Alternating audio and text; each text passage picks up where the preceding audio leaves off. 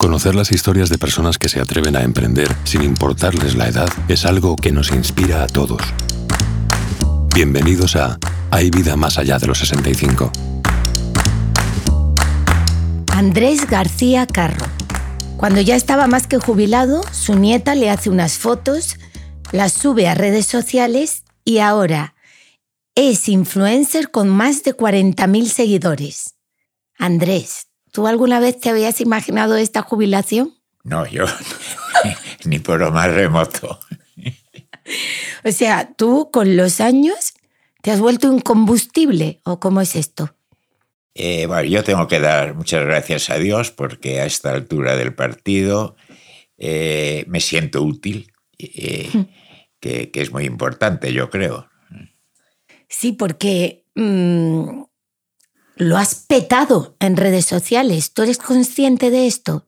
Que es normalmente eh, donde lo peta gente mucho más joven. ¿Cómo lo has hecho? ¿Cómo lo has hecho? ¿Cómo hice qué? Pues eh, triunfar en redes sociales. Bueno, no sé, eso no se debe a mí, se, se deberá al público, digo yo. Ya, pero ¿cuál crees tú que es el secreto? Hombre, yo el secreto pues creo que es eh, me considero una persona que para los años que tengo, pues eh, en vez de estar... No, no, dilo, dilo. que soy una persona muy activa, siempre, siempre lo he sido. O sea, eh, mi madre me llamaba al fuguillas porque siempre andaba de un lado para otro. No, pero es verdad que mm, yo creo que es la manera de afrontar esta nueva etapa que estás teniendo, que eh, también te ha sorprendido. Eh, exactamente igual, pero que me lo paso muy bien. Claro. Además... Eh, Haciendo cosas que nunca imaginaste. o sea, a mí me cuentan que has trabajado con Z Tangana. Sí, hice un vídeo con él, he trabajado con Aaron Piper también en otro, en otro vídeo, bueno, trabajé con Resines en una serie Trabajé con Paco con León. Paco León en, su última película. En, Rainbow también. Pero, ¿te gusta? ¿Te estás disfrutando sí, me gusta, te digo, disfruto. Además, mira, porque mm, la verdad que la gente se cree que esto es pan comido y no es, ¿eh? No, no lo es. Aquí hay que eh, madrugar eh, mucho. no, hay que madrugar. No, no, no madrugar. Hay que no dormir, porque eh, Paco León, por ejemplo, el rodaje era de, de noche. De las 10 de la noche a 10 de la mañana, o sea, la noche entera. Pero yo me lo pasaba muy bien, me lo pasaba muy bien. Estoy con gente joven y eh, yo creo que eso se contagia. A mí me gustaría que me contaras cómo empezó todo, cómo empezó todo en redes sociales, cuál fue esa semillita, porque alguna foto, algo pasó. Bueno, yo te, yo te cuento. Eh, unas navidades, eh, mi nieta Celine, de la que hablamos, eh, trabajaba entonces en una revista de modas famosa en París, L'Officiel. Ok. Entonces vino a pasar las Navidades y me dice, abuelo, ven al portal de casa que te voy a hacer una serie de fotos. Pero para qué no, no tuve nada. Bueno, bajé, me hice una serie de fotos. Fe ciega. Y al poco tiempo me manda la revista la edición china de que la habrán visto por no sé cuántos ¿Con millones. Tus fotos? Las fotos que, me hizo ella en el portal las publicó en la edición china del oficial. y después las publicó como gran pa, o sea, gran, gran padre, gran abuelo, En, la revista, en la revista de Francia. De ahí eh, eh, llamaron a la revista que eh, había que hacer un reportaje para Norteamérica, para American Express, la revista de Platino, eh, para mm, la moda francesa, bueno, para vender ropa. En ¿Contigo? Sí, de, bueno, y entonces era un abuelo, una abuela y una nieta luciendo ropa de las grandes marcas eh, de Yves Saint Laurent, de Dior, de Louis Vuitton, eh, joyas de, y relojes de Cartier. Bueno, y, y te eligen a ti. Y, entonces ahí elige una modelo mayor, que era la que hacía de abuela, de, francesa, de una agencia de moda, a, una chica joven que hacía la nieta, que era canadiense, que también de una agencia de, eh, de moda de París y a mí que no era nadie. No, ¿cómo que no? Así empecé. Pues así empecé. Después me llamaron para hacer el vídeo de Tangana.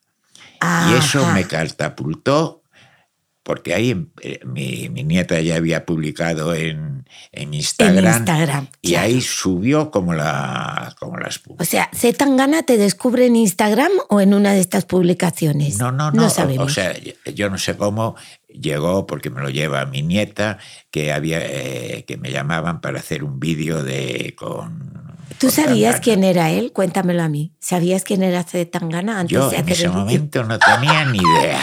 No tenía ni la más remota idea. Es que Eh, eso te da... Entonces el rodaje fue dentro de un avión, que además fue graciosísimo porque ese avión que está anclado en, en el aeropuerto, bueno, se rodaron varias películas ahí. Eh, una de ellas de Almodóvar. Sí, ya sé cuál Eh, es, Bueno, sí. y, y me hizo gracia porque ese era el avión en que yo viajaba, un Super Constellation, viajaba a Buenos Aires con mis cuatro hijos. Y me, me bueno. encontré, digo, si esto volví al pasado otra vez. Pero eso te da muchas ventajas, no saber quién es, porque a cualquier otro Z Tangana le llama y se pone nervioso, pero tú dijiste, yo voy allí No, no, a pasármelo bien. Estuve hablando con él, me llamó la atención porque hablando con él antes del rodaje me dijo que había estudiado filosofía y letras y no me, no me, no me cuadraba, te cuadraba, una cosa ¿no? con otra, ¿no? Bueno, para componer canciones le habrá Ya, venido ya, muy ¿no? bien, ¿eh? O sea, El saber no ocupa lugar. Desde luego. Pero entonces siempre has sido un poco como... Te has ido dejando sorprender por la vida. Uno a lo que le toca pues, vivir a uno, sí, ¿no? Sí, sí, pero, pero, eh, yo, mira, he tenido la suerte en todos los trabajos que he tenido, Sí. disfruté con el trabajo. Ya. Eh, y yo creo que la forma de hacer las cosas bien es si disfrutas con el trabajo, pues te Todo lo demás viene, todo lo demás viene rodado.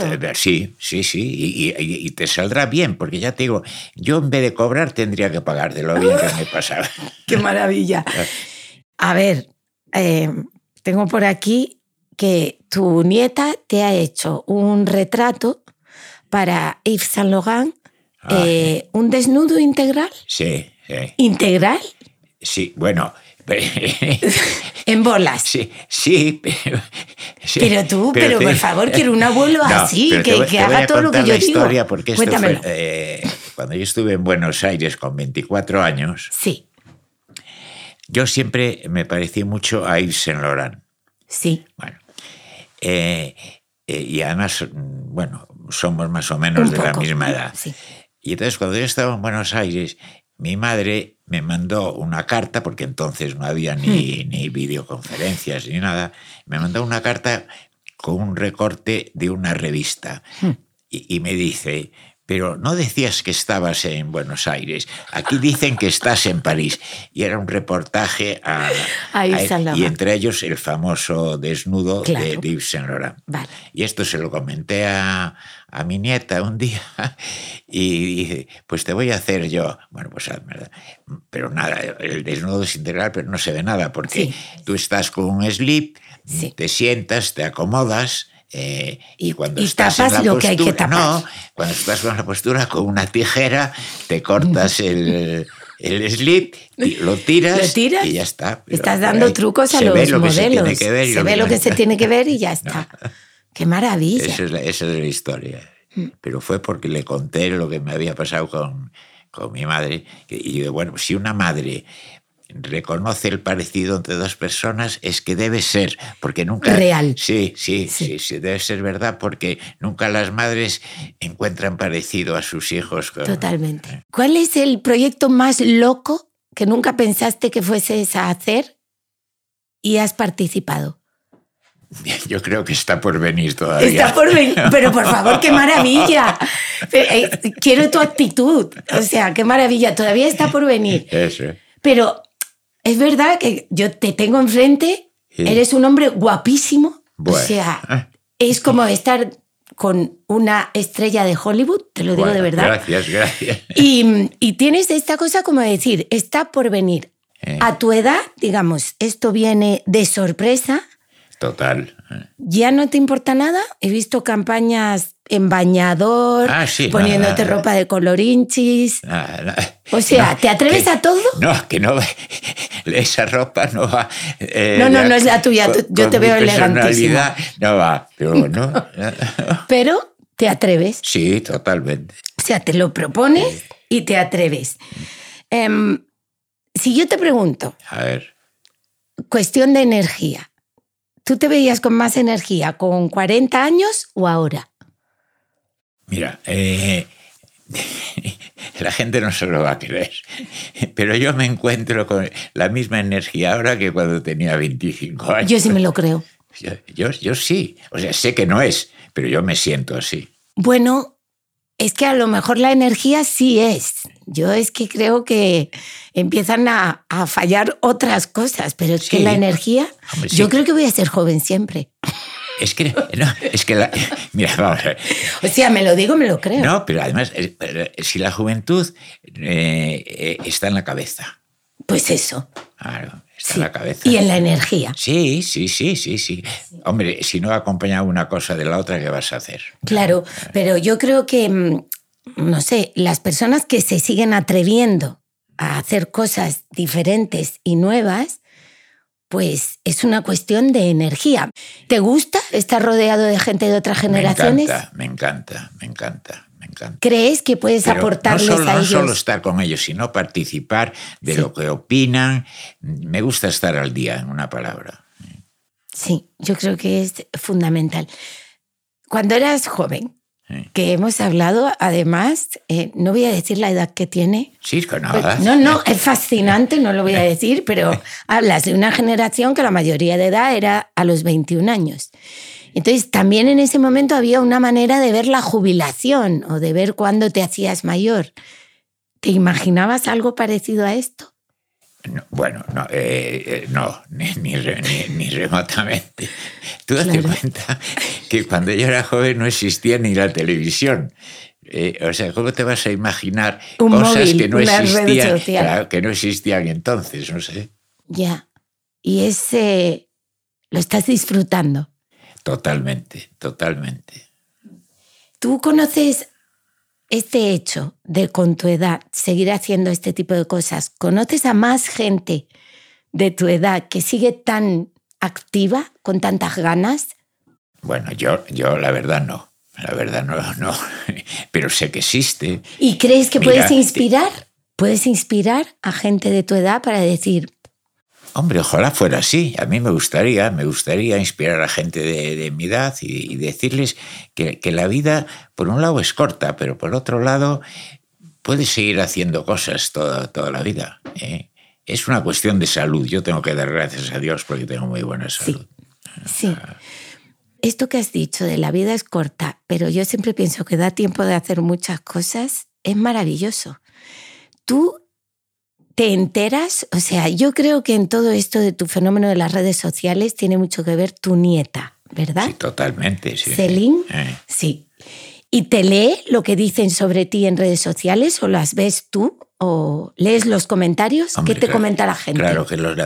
Pues mira, la verdad que siempre son comentarios satisfactorios. Qué bueno. Alguno que otro no, pero se cae por su propio peso. Hombre, no sé. no hay que hacer ni caso, ¿eh? No, no. O sea, eh, los comentarios. Yo tengo un superpoder en las redes sociales que te, te lo regalo. Se llama BB. Borrar, bloquear. Mal comentario, borrar, Eh. No, no, bloquear. Yo eso lo tengo clarísimo. A mí no, no me afectan en absoluto eh, los malos comentarios.